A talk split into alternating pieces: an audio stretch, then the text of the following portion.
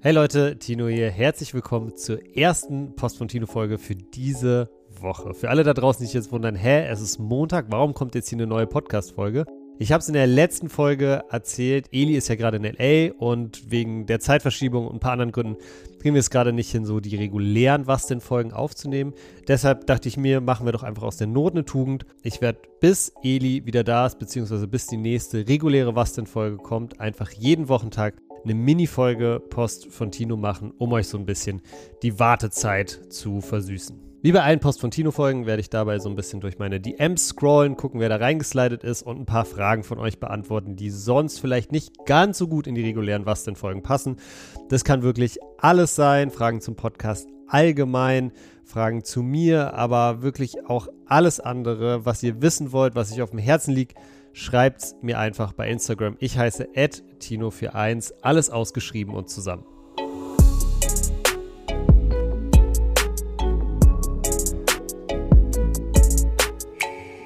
Okay, dann legen wir mal los. Ich mache die DMs auf und guck mal, was ihr mir geschrieben habt. Wie gesagt, ich werde in den kommenden Tagen auf jeden Fall deutlich mehr Zeit wieder darauf verwenden, wirklich alles zu lesen, was ihr mir schickt. Wenn ich es nicht ganz schaffe oder vor allem auch nicht auf alles reagieren kann, bitte seht es mir nach. Es sind gerade wirklich viele, viele Nachrichten, die ich bekomme. Aber gut, ich schaue mal nach, was ihr mir so geschrieben habt. Und ich habe auch schon die erste Frage gesehen, die ganz cool ist. Und zwar ist hier die Frage: Hey Tino, kannst du mal sagen, wie du dich auf eine reguläre Was denn Folge vorbereitest?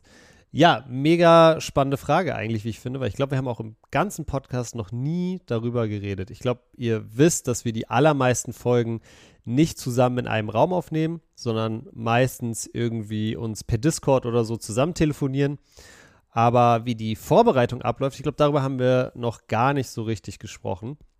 Meistens ähm, machen wir das so, dass äh, ich mir ein paar Sachen aufschreibe, die mir so über die Woche verteilt auffallen das kann ein geiles Fußballspiel sein, das kann, keine Ahnung, irgendein Trend sein, das kann äh, irgendwas sein, was irgendwer Cooles gemacht hat, irgendwer verkackt hat und, und, und. Ihr kennt ja so ungefähr die Themenkomplexe, über die wir in Was denn sprechen. Und dann mache ich mir meistens aber wirklich nur ganz wenige Stichpunkte. Also ich schreibe mir wirklich nur das Thema auf und versuche dann nicht noch ewig viel Fragen mir dazu zu überlegen, weil das ich, habe ich am Anfang gemacht und ich habe gemerkt, dass das so den Redefluss ziemlich killt, ehrlich gesagt, wenn man dann immer schon die Anschlussfrage auf dem Zettel hat. Es ist viel cooler, wenn man so ein Thema aufmacht und dann da reingehen kann und gucken kann, ja, wie läuft das Gespräch jetzt, was fallen einem noch für spannende Fragen dazu ein, ist bisschen, äh, hat am Anfang vor allem ein bisschen, ja, Überwindung, äh, will ich fast sagen, gekostet, weil natürlich ein bisschen unvorbereiteter in so ein Gespräch zu gehen, ähm, erfordert dann doch noch mal ein bisschen mehr Mut. Aber ich habe das Gefühl, dass die Gesprächsdynamik dadurch viel natürlicher geworden ist. Auf jeden Fall, ich schreibe mir so diese Sachen über die Woche verteilt auf. Bin natürlich auch immer am Start, gucke viele von Elis Videos, nicht alle, guck ab und zu mal in den Stream rein, wenn was Cooles passiert, guck natürlich auch die Insta-Stories und so und dann ähm, mache ich, wie gesagt, immer so eine Liste an Themen. Wir telefonieren uns zusammen, reden 10, 15 Minuten darüber, über was wir in dieser Folge dann sprechen wollen. Ähm, ich schlage die Sachen vor, Eli hat meistens auch noch ein paar Vorschläge. Dann gucken wir, wie wir es wie sortieren, mit was wir anfangen. Ja, und dann nehmen wir eigentlich immer auf und ja, versuchen eigentlich immer auch uns so auf die Themen zu fokussieren, die beide irgendwie was mit uns auslösen. Ja, also wenn jetzt ein Thema eigentlich auf dem Papier eher kleiner ist, wir aber merken, da gibt es voll Gesprächsbedarf, dann wird das halt in der Folge dadurch automatisch größer. Dann versuchen wir es natürlich auch nicht zu beschränken und andersrum genauso. Aber ja, so läuft eigentlich die Vorbereitung bzw. die Abstimmung mit Eli ab und ja, wir sind da eigentlich relativ immer auf einer Page, haben relativ so die, die gleichen Themen, die wir, die wir dann besprechen wollen. Genau, so viel zu dieser Frage.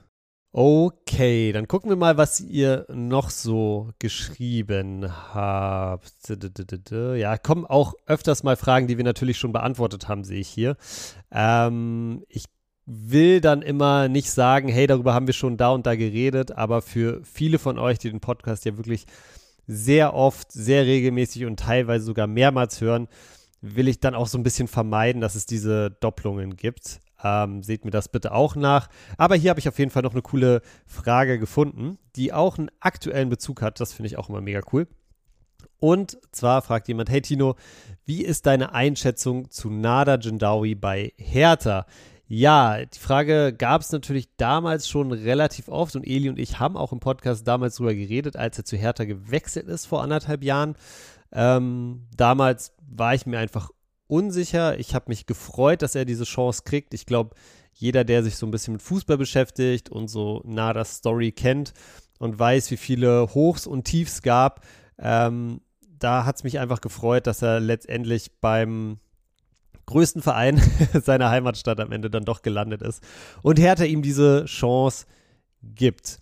Ich war am Mittwoch beim Pokalspiel gegen den HSV und da hat er tatsächlich dann auch sein Pflichtspieldebüt gegeben. Ähm, hab dann auch tatsächlich so gut es ging, also es war wirklich ein krass spannendes Spiel, äh, viel Emotionen, ähm, hab trotzdem versucht so ein bisschen auf ihn zu gucken, mal zu achten, wie er sich so macht nach seiner Einwechslung und muss sagen, hatte ein paar wirklich gute Aktionen drin, hatte auch ein paar Aktionen, wo du gemerkt hast, okay, er ist vielleicht noch nicht ganz ähm, bei der Geschwindigkeit und der Zweikampfhärte vielleicht auch von der, zwei, äh, von der zweiten Liga, war ja das Spiel gegen von zwei Zweitligisten angekommen.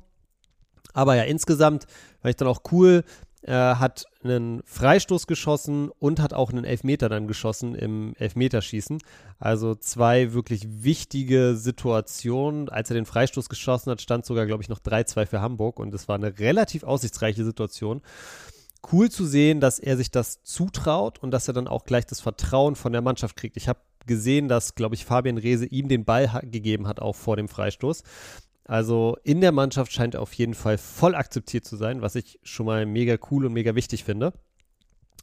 Und ähm, ja, ansonsten ganz lustig. Ich habe auch mit einem Kumpel von mir, mit dem ich das Spiel geguckt habe, der neben mir stand im Stadion, ähm, dann darüber diskutiert, ähm, über Jindawi.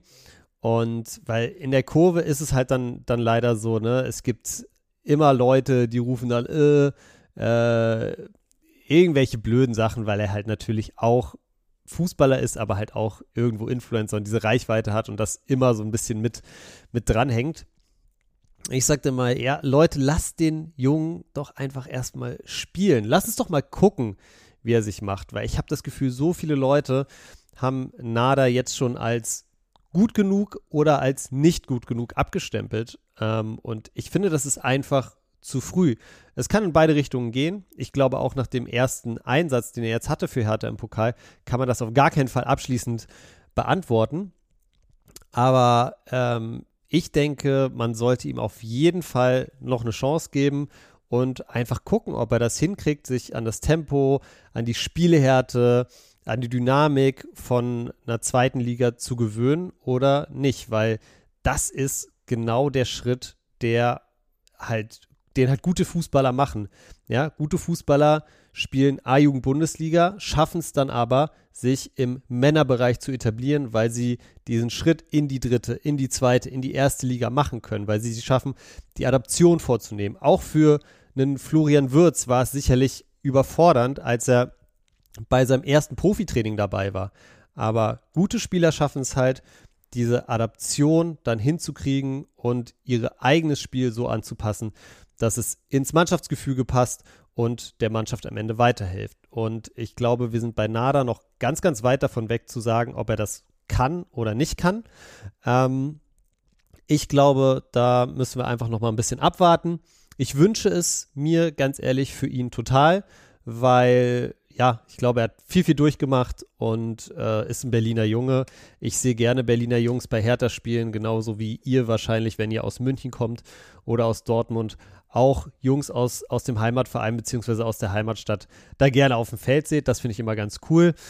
Ähm, was ich immer ein bisschen blöd finde, ist, wenn Leute sowas sagen, ja, Nada wurde jetzt nur eingewechselt wegen Marketing.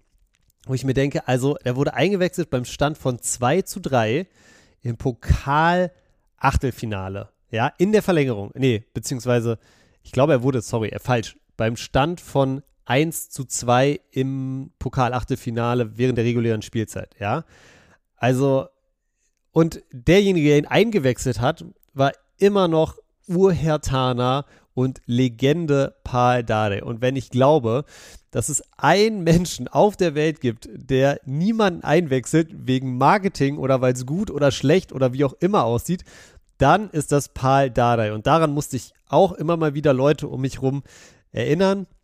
Ich glaube, man kann es sich in der ersten, zweiten, dritten Liga in Deutschland auf gar keinen Fall leisten, irgendwelche Spieler auf dem Feld zu haben, die sportlich nicht das Niveau haben. Und wenn Paul Dardai Nada Jundawi einwechselt, dann bedeutet das für mich, dass er im Training sieht, beziehungsweise das Gefühl hat, dass Nada das Niveau mithalten kann und dementsprechend auch das Potenzial für die zweite Liga hat. Also dazu sagen, Nada wird nur eingewechselt, damit mehr Leute härter gucken oder äh, weiß ich nicht, damit ähm, um den Hype abzugreifen, das ist, glaube ich, absoluter Quatsch. Das könnte sich ein Team wie Hertha äh, oder egal welches Profiteam auf gar keinen Fall leisten. Also das meine, meine Meinung aktuell ist. Ich habe keine abschließende Meinung. Ich finde, wir müssen da einfach nochmal ein bisschen gucken und abwarten, wie die Saison weiterläuft. Er stand jetzt gegen Kaiserslautern am Samstag wieder im Kader, ist nicht zu Einsatzminuten gekommen. Also warten wir mal ab, ob und wie Nada die Saison spielt. Und ich glaube, dann können wir hoffentlich irgendwie auch alle uns irgendwann einigen und äh, streiten uns nicht mehr so sehr über solche Themen. Alright, Leute, das soll es dann auch schon wieder gewesen sein mit dieser Mini-Folge. Wie gesagt, die Folgen werden immer etwas kürzer sein als natürlich die regulären Basteln-Folgen, aber auch als die regulären Post von Tino-Folgen. Grund ist natürlich, weil ich die Dinger jeden Tag aufnehmen muss und jeden Tag geschnitten werden müssen und, und, und aber dafür gibt es morgen schon wieder die nächste Folge. Könnt ihr euch drauf freuen. Haut rein, Leute. Und nicht vergessen, wenn ihr eine Frage habt, schreibt mir einfach bei Instagram at Tino41. Wir hören uns morgen. Haut rein.